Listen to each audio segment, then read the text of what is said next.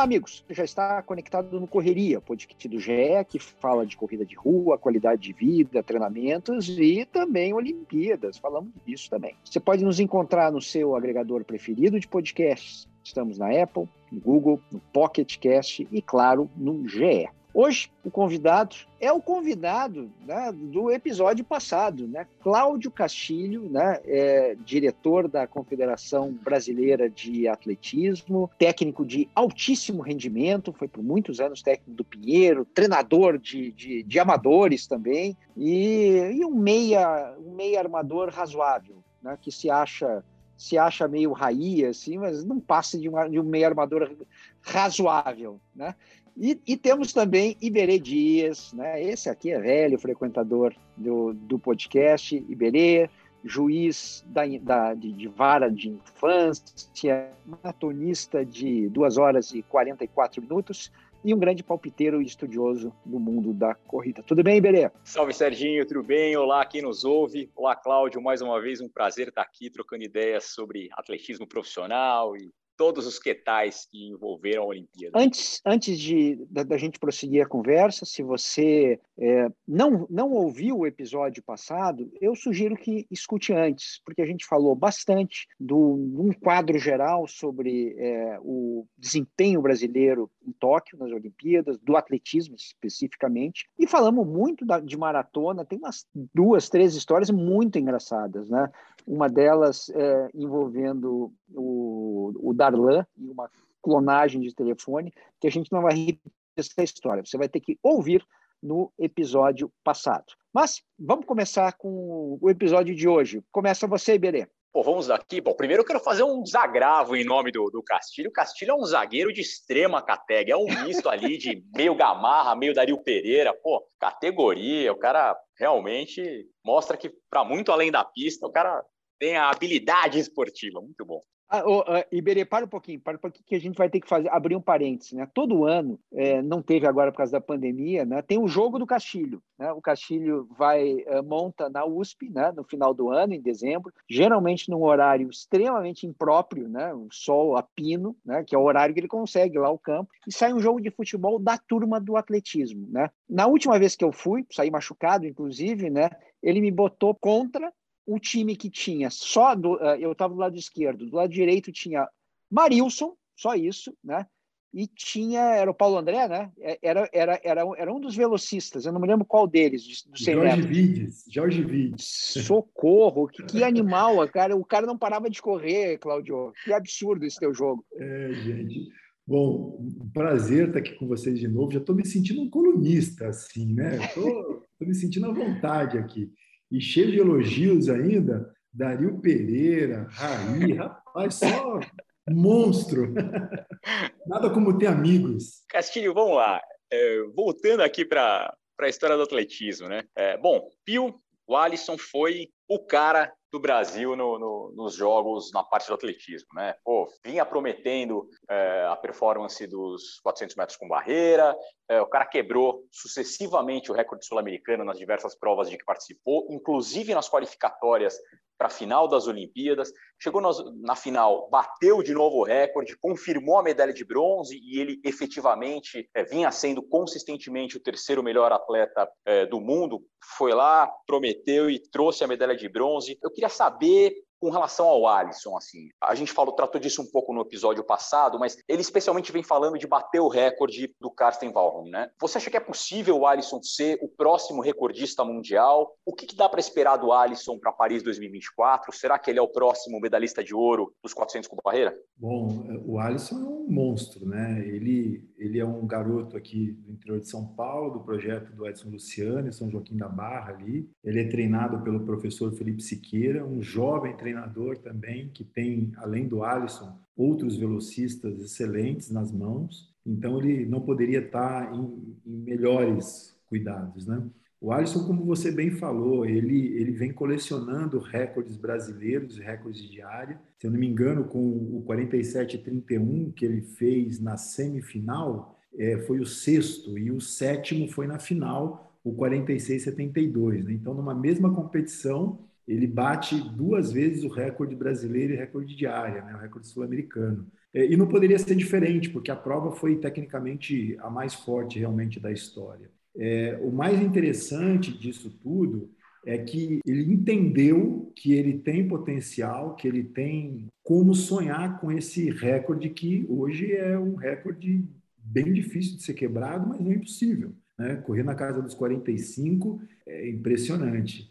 Você ali presencialmente na pista, ver aqueles caras passando da maneira com que eles passaram, sem medo de quebrar, né? onde eles carregam todo o grupo junto, faz com que esses atletas que são diferenciados possam sim sonhar em bater mais vezes esse recorde. Então, é uma prova que já vem se desenrolando nos últimos dois anos como uma prova importante, forte, pelo Valmor, né, que é o, é o, cara, é o nome, é a bola da vez, mas ele traz consigo o americano, o samba, o próprio Alisson e todos os outros juntos. Então, o, o Alisson tem potencial, sim, eu, ele é uma realidade já, ele não é uma promessa, mas ele é uma realidade. O ano que vem, no Mundial de Eudine, ele certamente vai estar brigando de novo por medalha. E 2024, eu acredito que ele possa ser sim campeão olímpico, não tenho a menor dúvida disso. Cláudio, você chegou a falar alguma coisa especificamente com ele, dar algum conselho, sugerir alguma coisa diferente? Como é que foi a tua conversa com ele? Na verdade, nesse, nesse momento pré-competição, principalmente quando o atleta está acompanhado do seu treinador pessoal, a gente procura não intervir muito, a não ser que seja solicitado. Né? Eu estive nesses jogos na posição de chefe de equipe, é uma posição bastante delicada e estratégica.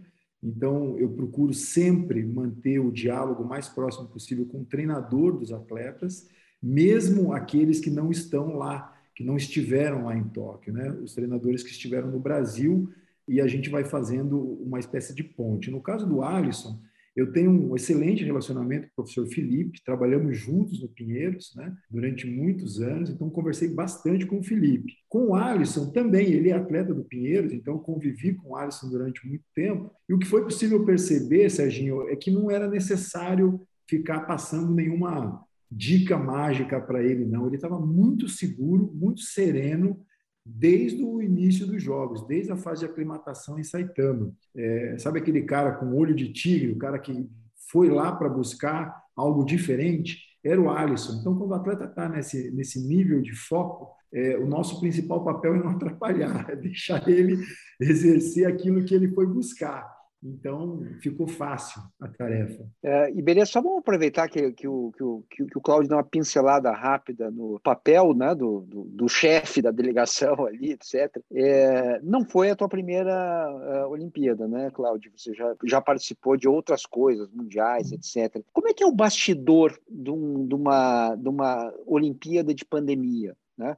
É, em matéria de acesso, coisas que, uh, lugares que você vai, a Vila Olímpica. O que, que você pode contar sobre o, as internas de umas de, de, de, Olimpíadas da pandemia? Serginho, essa foi minha quarta participação olímpica, né, em situações completamente diferentes. E estar na função de chefe de equipe de uma delegação de 55 atletas mais 22 oficiais é uma tarefa bem complexa, muito complexa. Eu tinha ali atletas com 40 anos, atletas bastante experientes, eu tinha atletas muito, muito jovens que não entendiam ainda a grandiosidade daquilo. Nós já sabíamos o, o quão difícil seria a aclimatação e principalmente a circulação lá no Japão. Né?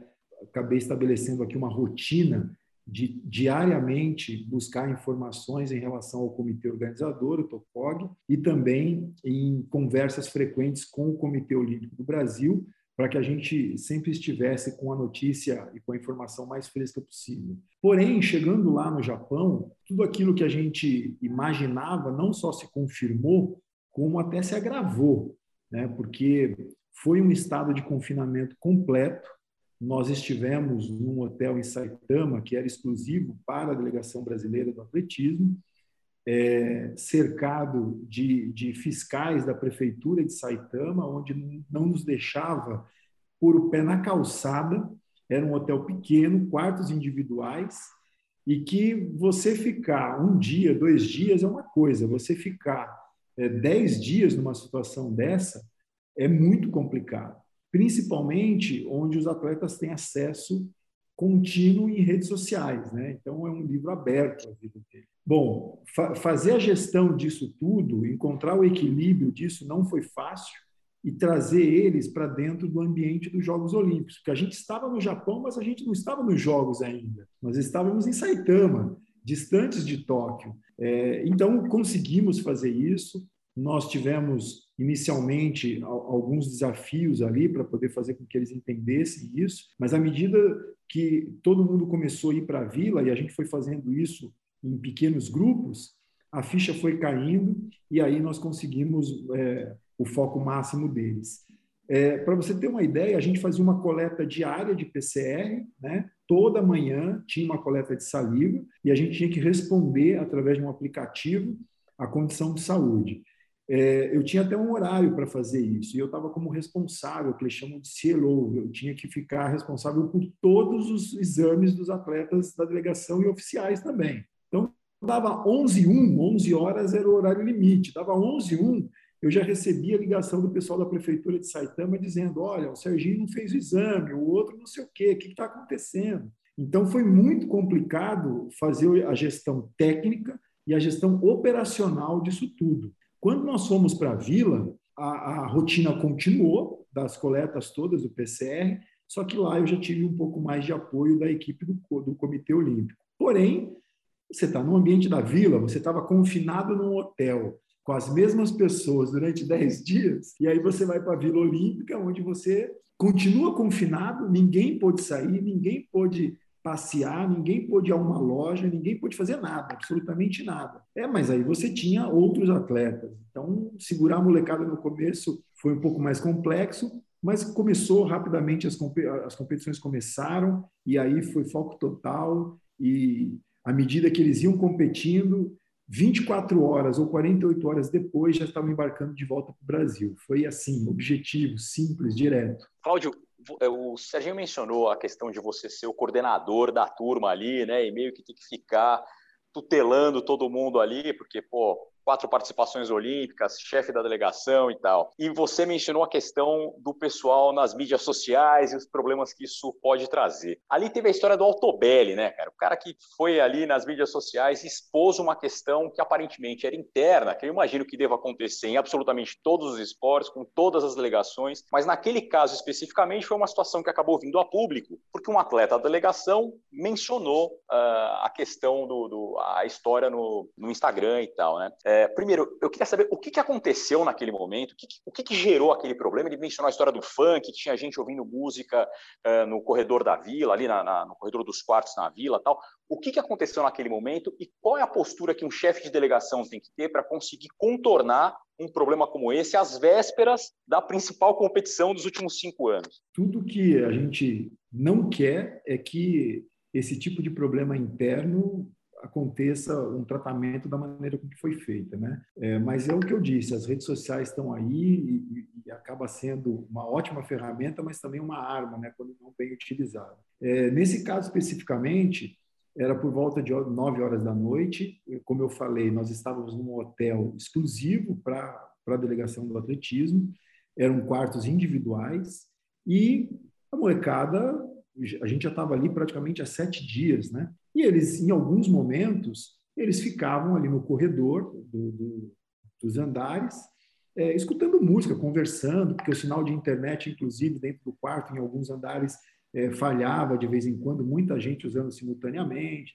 Nesse dia especificamente, eles estavam mais relaxados, é, colocaram uma música, estavam dançando, se excederam no, na altura, é, até porque alguns atletas se adaptaram muito rápido ao fuso, outros tiveram um pouco mais de dificuldade, então iam dormir mais cedo e tudo mais. E acabou que eu fui avisado, eu não estava nesse andar, eu estava dois andares abaixo, não escutei absolutamente nada naquele momento. Fui avisado de que eh, tinha música alta e que estava incomodando alguns. Eu subi pessoalmente, falei com o grupo que estava ali é, escutando e dançando, pedi para que abaixassem, para que voltassem para os seus quartos. É, isso foi uma questão de 10 minutos, não foi nem isso. Né? É, e aí o Altobelli se incomodou e, e acabou tendo a reação de ir para a rede social fazer aquele desabafo que deveria ter sido tratado internamente, é, como diz o termo de compromisso e, e, e, o termo de conduta, inclusive. Né? Existe uma hierarquia ali. Então, existem treinadores, o atleta reporta ao treinador, o treinador reporta ao treinador-chefe, que era o professor Carlos Cavalheiro, e ele, o treinador-chefe, se não resolve, ele vem falar com o chefe de equipe. Então, deveria ter sido seguido esse caminho, e não foi seguido esse caminho. Acabou ocasionando esse impacto todo para uma coisa que, na verdade, é, não foi tão complexa assim, mas tomou uma proporção muito grande da forma com que foi tratada. É, no dia seguinte, eu reuni toda a comissão técnica, conversei com todos eles, acabei decretando o que a gente chamou de horário do silêncio. Então, a partir de 9 horas da noite, ninguém mais poderia escutar música alta ou estar no corredor para respeitar o silêncio e o descanso de todo mundo. E daí tocou. Isso não aconteceu na Vila, isso aconteceu ainda em Saitama.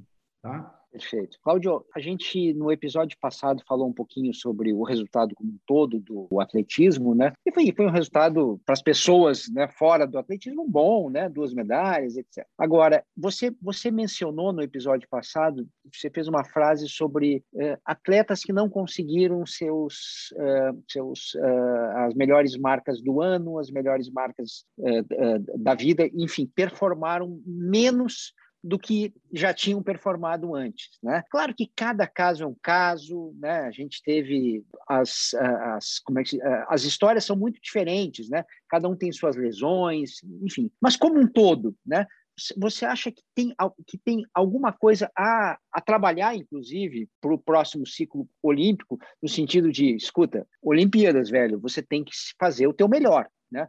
O que tudo que você fez até agora tem que culminar nas Olimpíadas. O que, que você acha que faltou para a gente fazer mais finais, né? Na verdade, não estamos nem falando de medalhas, nós estamos falando de fazer mais, ou às vezes fazer mais semifinais. Não precisa nem chegar à final, depende de cada um. O que, que você acha que, que, que dá para tirar de lição dessa turma? É, Serginho, esse é um capítulo importante, porque a análise que, que eu tenho que fazer é uma análise um pouco mais profunda e criteriosa, porque eu não posso enxergar só o resultado do momento. Eu tenho que avaliar também o potencial de resultado, principalmente para atletas que são jovens e têm um ou mais ciclos olímpicos pela frente ainda, porque eles são o futuro é, do atletismo, né? E, e isso também acaba fazendo com que a gente tenha um pouco mais de atenção e mudar um pouco a cultura do que o atleta entende que seja um comportamento adequado para um evento dessa magnitude. Nós tivemos uma delegação, como eu falei, de 55 atletas, né? foram 34 homens e 21 mulheres. Nós tivemos apenas sete Cisambestes, sete atletas dos 55 conseguiram superar a melhor marca da temporada deles. Isso é pouco. Não é nem da vida, é da temporada é só. Da vida, isso é da temporada. Isso para mim é, é, muito relevante esse dado. Nós tivemos três atletas que quebraram o recorde de área, na verdade dois atletas de uma equipe, né? O revezamento 4x4 misto é, fez o, o, recorde brasileiro e recorde de área. Porém, é, não se classificou para a final. Tamanho o nível técnico do evento. Né? Fizeram o recorde brasileiro, recorde de área e não foram à final. Nós tivemos dois semifinalistas. Nós tivemos um atleta que quebrou o recorde brasileiro, né? a Tatiane no 3 mil com obstáculo. É pouco para uma delegação desse tamanho. Então, os atletas, é, a gente tem que é, sensibilizá-los para a necessidade de que, é, que eles entendam de que a obtenção, a qualificação para os Jogos Olímpicos é um passo dentro do processo. Ir para os Jogos Olímpicos significa competir em altíssimo rendimento. E o que se espera é que o atleta lá faça o melhor da vida. Né? Obviamente que a gente sabe que nem todos conseguem, é, é impossível, a gente até seria uma utopia pensar que todo mundo vai conseguir, mas a gente tem que sensibilizá-los para que é necessário que o melhor da temporada saia lá, que o personal best dele seja quebrado e que ele tenha outros objetivos além de só participar. Participar já não é suficiente. Né? A gente está falando de desempenho, então é muito importante que eles entendam isso. Para os Jogos de 2024, na verdade, a gente já começou a fazer todo o planejamento muito antes, né? Porque nós pegamos, a nova gestão pegou é, o, o, trem andando já ia a 300 por hora há quatro meses Jogos Olímpicos. Né? Então, você fazer qualquer movimento em algo que está nessa velocidade tão próximo assim, e principalmente num contexto tão sensível quanto foi né, essa edição de Jogos Olímpicos, todo mundo ansioso, com neva flor da pele, sem conseguir competir no nível internacional muito bom, era muito arriscado. Mas a gente já vislumbrava algumas mudanças para 2024. E a principal delas é exatamente essa: é mudança de cultura, é busca de qualificação no desempenho, e a gente já está fazendo isso, inclusive, com a categoria é, imediatamente inferior, que é aquela que a gente entende que que é onde a gente pode mudar o, o comportamento, né, que é a categoria sub-20. Nós temos um grupo de 19 atletas que está embarcando, que embarcou agora recentemente para o Campeonato Mundial, que vai acontecer no Quênia. Nós os trouxemos para cá, é, para Bragança Paulista, eles passaram por um período aqui pré-embarque para poder é, fazer palestras de sensibilização, de capacitação, para eles entenderem a missão que eles têm indo para uma, uma competição dessa magnitude, e é só assim que a gente vai conseguir fazer com que é, mude tudo isso e que o atleta entenda que quando ele vai para um campeonato do mundo, para quando ele vai para uma edição de Pan-Americano, quando ele vai para uma Olimpíada, ele não pode se contentar só em ir. Ele tem que ir e fazer algo diferente. É isso que a gente pretende. É esse o comportamento que a gente esperou, por exemplo, do Alisson, ele foi lá e fez, o Thiago Braz, que mesmo diante das adversidades, foi lá e conquistou. O Darlan, com a dificuldade toda que ele também encontrou na pandemia, e foi lá e conseguiu um quarto lugar, a própria Érica, enfim, é isso que a gente espera, porque é, desculpas, lamentações, todos nós temos, todo mundo passou por dificuldades semelhantes, né? Mas isso não pode servir como uma muleta, chegar lá e dizer assim, não, eu já sou um vitorioso por estar aqui. Você está representando um país, está representando uma modalidade, você tem que buscar mais do que isso. Se contentar com isso é pouco. A gente não quer isso, não. Cláudio, é, falando, você falou da história do Darlan e das dificuldades todas da pandemia, né? Depois do quarto lugar do Darlan, pô, o Darlan, eu achei que ele foi muito bem no, no, na prova dele. Ele efetivamente é o quarto melhor cara do mundo, né? É, seria uma surpresa se por acaso ele conseguisse ficar entre os três. Surpresa no sentido de que se todo mundo fizesse o seu melhor, ele efetivamente seria o quarto lugar. E ele fez o melhor dele, né? Ele conseguiu um quarto lugar que é algo absolutamente honroso e possivelmente tenha sido a melhor colocação eh, do Brasil na história do, do arremesso de peso, né? É, e aí circularam alguns vídeos nas mídias sociais do Darlan treinando, treinando numa obra ali num terreno meio baldio, né? Treinando o lançamento, uh, treinando o arremesso de peso ali. Eu queria primeiro que você explicasse em que condições o Darlan treinou para essas Olimpíadas e o que, que é necessário fazer para a gente evitar que um atleta olímpico com o potencial do Darlan, que certamente poderia ser alguém que tivesse todas as condições, ligaria por medalha, o que a gente tem que fazer para que esses atletas cheguem realmente no ápice daquilo que eles podem trazer para o Brasil em termos de medalha e de performance? A pergunta é boa e é uma oportunidade para esclarecer uma série de coisas que foram veiculadas em mídias sociais e na própria imprensa. Né? Bom, o Darlan tem como personal best dele 22,61. Né? Se ele tivesse repetido o melhor dele, ele brigaria por um bronze. Né? Ele melhoraria uma posição ali é, e teria que superar o personal best dele. Então, o nível da prova realmente foi forte. Né? Ele, essa seria a posição dele. É, bom, a pandemia nos impôs, né, em 2020, uma série de desafios. O Brasil fechou, né? e nós vivemos no Brasil uma, momentos diferentes da onda que assolou o mundo. Né? Primeira onda, segunda onda, terceira onda. Eu nem me lembro exatamente quantas ondas já se passaram, mas ocorre que, é, no momento mais crítico aqui no Brasil, o Brasil fechou. O Centro Nacional de Desenvolvimento do Atletismo em Bragança fechou, clubes sociais esportivos fecharam, todos os espaços de treinamento fecharam, academias particulares fecharam. Então, nesse momento, não só o Darlan, mas todos os atletas tiveram que se reinventar. Nós vimos atletas nadando em piscinas de prédio, amarrados, nós vimos atletas treinando na sala de casa, nós vimos campeões olímpicos adaptando seus treinamentos. O Darlan encontrou uma forma de, é, respeitando a determinação do fechamento do CNDA, ele construiu num terreno do lado da casa dele um setor do arremesso de peso. Né? Ele tem o treinador dele, que é o professor Justo Navarro, que é um cubano, ele é funcionário da Confederação Brasileira de Atletismo. Nós pagamos o treinador do Darlan, assim como oferecemos também toda a estrutura para o Darlan e para outros atletas treinarem aqui no CNDA de Bragança. Ocorre que naquele momento especificamente, por uma imposição da pandemia, pelas restrições sanitárias, foi a forma com que ele encontrou é, sabiamente para fazer a manutenção do seu treinamento. É, obviamente, isso não perdurou durante todo o ano de 2020.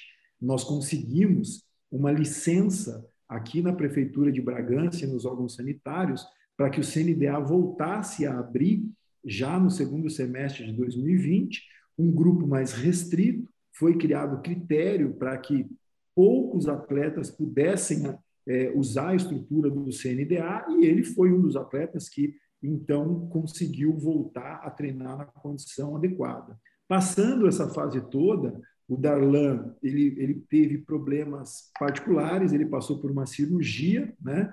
uma cirurgia de coluna, depois ele teve o problema do Covid na família dele, é, ele teve a mãe com Covid, o irmão com Covid, ele com Covid, então ele teve uma sequência de acontecimentos que prejudicaram bastante. Nós conseguimos, em parceria com o Comitê Olímpico do Brasil, mandar o Darlan para Pelotas. Ele ficou confinado num, num quartel militar, é, também com condições adequadas lá, com acompanhamento é, médico, inclusive, pós-operatório, para poder treinar. Então, ele foi assistido durante todo o período dentro das possibilidades que se tinha. Vale lembrar que ele é um atleta que ele hoje recebe da Bolsa Atleta do governo federal, né, da Secretaria Especial de Esportes, ele tem patrocinadores pessoais, ele está nos programas de apoio da Confederação Brasileira de Atletismo e tem também o treinador pessoal dele pago pela Confederação. Fazer mais por ele, a, própria a própria condição do Brasil e do mundo não permitia. Né? Então, foi feito tudo que era necessário fazer para que ele pudesse competir numa, num bom nível. É, o ponto, talvez, que tenha mais é, impactado no Darlan foi o fato do treinador dele, pessoal, Justo Navarro, ter ido em dezembro para Cuba, é, ficado lá e não poder sair mais. Cuba, todo mundo sabe das dificuldades que é entrar e sair de Cuba, principalmente para um cubano, apesar dele ter visto de trabalho no Brasil, mas nós fizemos toda a questão operacional junto com a embaixada é, do Brasil, inclusive com Itamaraty, para tentar trazê-lo de volta, mas é, foi impossível. A gente não conseguiu fazer com que isso acontecesse, né? E ainda não conseguimos. Passados os Jogos Olímpicos, o professor Justo ainda está lá. O que a gente está tentando agora, inclusive, é viabilizar a ida dele para a Europa, para que eles encontrem o Darlan lá e que ele consiga treinar, porque o Darlan tem alguns compromissos ainda em etapas da Diamond League. Muito bem. Cláudio, a gente falou do Darlan, a, a segunda medalha que levamos né, foi a, a do Thiago Braz. Né? Segunda ou primeira, já nem me lembro mais na, eh, na, ordem qual foi a primeira, qual foi a segunda, mas não importa. O salto, o salto com vara é, é uma modalidade que pegou no Brasil, né, por conta basicamente de, eu acho, de dois atletas. Né? No feminino, a Fabiana, que conseguiu um, um destaque né, em competições internacionais. E, claro, né, aquela medalha de ouro incrível do Thiago Braz no, no Engenhão. Aí vem o ciclo, né, o ciclo do Thiago não foi bom, ele foi né, decrescente. E aí vem de novo a surpresa. Né? Se, se o Thiago surpreendeu no Rio né, ao, uh, ao ganhar o ouro, ele surpreendeu de novo também pelos resultados que ele vinha obtendo antes. O que, que acontece com o salto, do, o salto com vara agora? Temos sucessor, dá para imaginar uh, um, um, futuro, um futuro promissor, lembrando que esse uh, o, o eu não sei em que momento do ciclo dele, pessoal, ele está, e a Fabiana já parou, virou, aliás, uma excelente comentarista. É, a, a, história da prova do salto com vara no Brasil é interessante, né? Você falou de dois monstros da prova, e, e foram capitaneados pelo mesmo treinador, né? O professor Elson Miranda, que foi o o treinador tanto do Thiago lá atrás e, e, também da Fabiana, que é marido, inclusive, e foi treinador a vida inteira. É, é uma prova que é interessante porque, mesmo conquistando essa segunda medalha agora do Thiago, né, o Thiago tinha como melhor marca na temporada se eu não me engano, 5,82 e aí nos jogos ele salta 5,87, né? E teve muito próximo de saltar acima dos 5,90. Mas a, a, gente vai passar aí por um hiato, viu, nessa prova. Infelizmente, nós temos é, um número reduzido de atletas hoje, no nível internacional. A gente teve o Augusto, que infelizmente não passou pela qualificação, ficou muito próximo mas já é um atleta também mais experiente, não é um atleta tão jovem assim, que teoricamente seria o sucessor do Thiago. É, eu não conversei com o Thiago para saber se ele tem gás para mais uma Olimpíada, né? Ele, o Thiago não é tão velho assim, né? É, um atleta que se cuida, que se preserva, ele treina com Vitaly Petrov mora também lá em Fórmia, na Itália, é, mas a gente ainda vai conversar, porque ele está no Brasil, está em Florianópolis aqui. No feminino, nós tínhamos uma atleta que estava brigando pela qualificação, que era a Juliana, não conseguiu a, a marca para ir para os Jogos, mas é uma prova que a gente precisa é, criar alguma estratégia para resgatar esses resultados de nível internacional que ocorreram durante muitos anos. É, eu me lembro ainda em 2008, eu estava lá em, em, Pequim, quando aconteceu o episódio da Fabiana Múria, da, da, do sumiço das varas, aquela coisa toda, e ali a gente já tinha outros atletas mais jovens também apontando como possíveis potenciais para atletas olímpicos, o que não se confirmou. E isso acontece, viu, Serginho? É, algumas provas no ciclo olímpico se destacam, outras se destacam até um pouco por um pouco mais de tempo e depois elas somem, depende muito de safras de atletas. O que a gente pretende fazer a partir de agora, nesse novo ciclo olímpico que se inicia, é fazer com que a gente não não sofra tanto esse impacto, que a gente consiga ter mais é, uma quantidade maior de atletas em todas as categorias, para que a gente possa ter uma continuidade é, quando uma prova atinge um nível internacional. Então, o que, que nós já fizemos, que é importante que, que seja falado? Nós implantamos 60 centrinhos, são 60 projetos, pelo menos um por estado do Brasil, alguns estados vão ter mais, divididos em três categorias, ouro, prata e bronze, em que a gente vai fazer a difusão e o fomento do atletismo. E a gente espera que com isso a gente tenha mais Thiagos, mais Fabianas, mais Alissons e por aí vai. É, imediatamente em 2022, esse número já vai subir de 60 para 80 centrinhos e a gente espera fazer com que essa estratégia de olhar lá para a formação nos traga o, o, o, número de atletas e a qualidade do, de atletas que a gente precisa atingir no alto rendimento.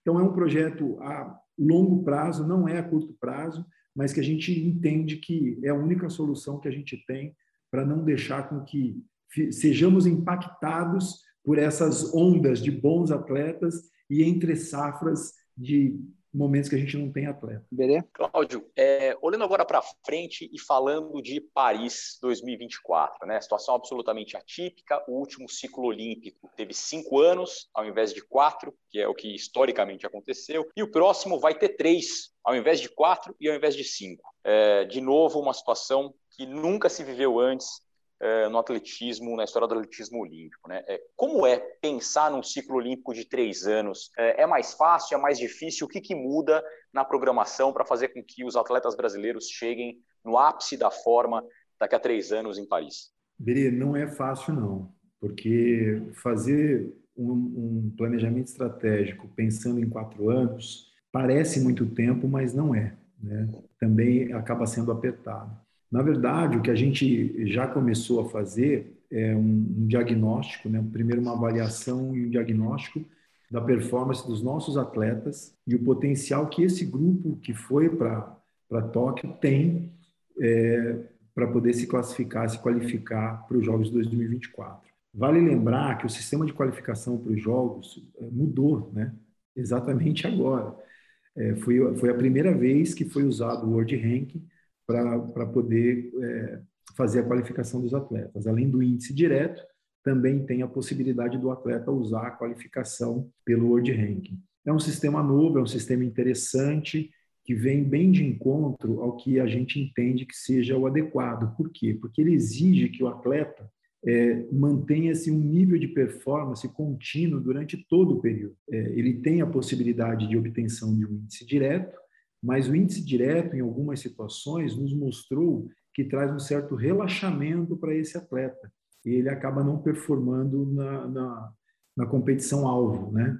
no evento principal. Nós tivemos boas surpresas aqui em Tóquio. O maior exemplo talvez seja a Isabela, do, do lançamento do disco, que ela conseguiu a qualificação dela pelo World Rank, ela não fez o índice diretamente estabelecido pela World Athletics, e ela foi a melhor das três meninas da prova. Né? Nós tínhamos a Andressa e também a Fernanda, e, e a Isabela acabou tendo a possibilidade de ir para a final. Então, mostra que é um sistema interessante, que é o que vai exatamente nortear as nossas condutas daqui para frente, que é manter o atleta em nível competitivo durante todo o período. Vale lembrar que nesse espaço de tempo até Paris, nós temos o Campeonato Mundial Indoor no que vem na China, em 2022. Nós temos o Campeonato Mundial Outdoor em Eugene, nos Estados Unidos. Em 2023, a gente vai ter mais uma edição de Campeonato Mundial Outdoor, Jogos Pan-Americanos em Santiago.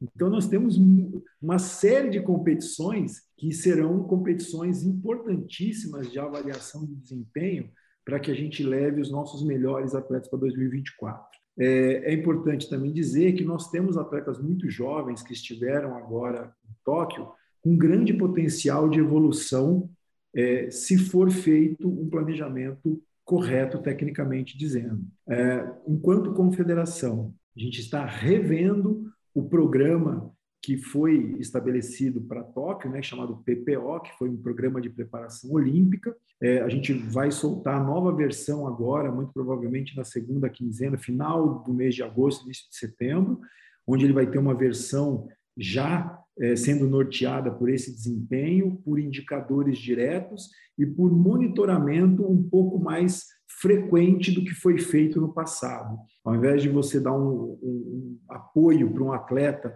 e fazer uma revisão de desempenho só é, no espaço de um ano, eu particularmente entendo que a gente tenha que fazer isso a cada quadrimestre ou a cada semestre, né, para que não, não faça com que os atletas e treinadores entrem naquela zona perigosa de conforto. É, não dá tempo para a gente errar. Então, esse vai ser o norteador do trabalho para 2024.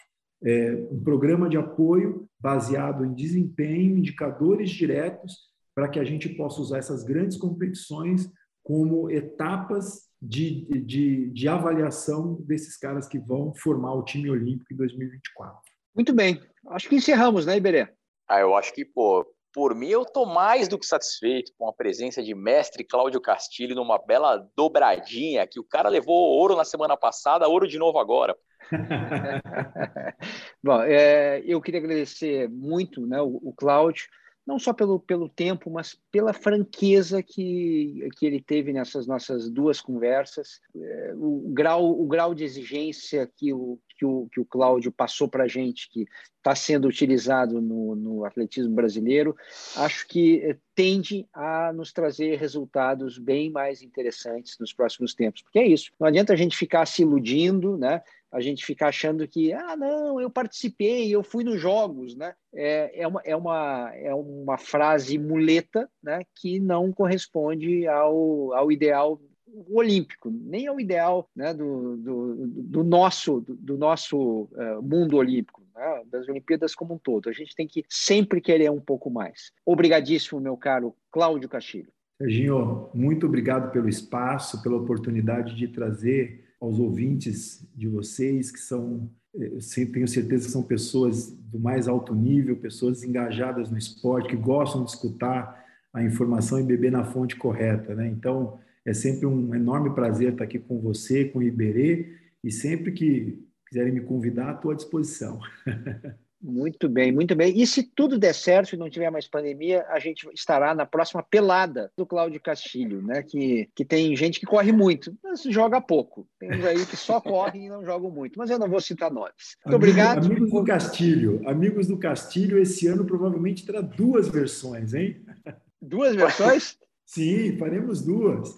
Eu, eu recebi de um amigo nosso, do professor Diego Lopes, o, Sim. da Tri Lopes, né? um desafio, ele quer fazer um contra, amigos do Diego contra amigos do Castilho. Falei, tá, já topei, vamos embora. Geralmente esses jogos acabam muito mal e a gente sabe disso, mas tudo bem, vamos lá, né? Tenhamos esperança no, do ser humano. Bom, o Correria é um podcast que tem a produção, a edição da Letícia Quadros, a coordenação do Rafa Barros, a gerência do André Amaral. Daqui a duas quintas-feiras, mais um Correria novinho em folha para você. Um abraço a todos.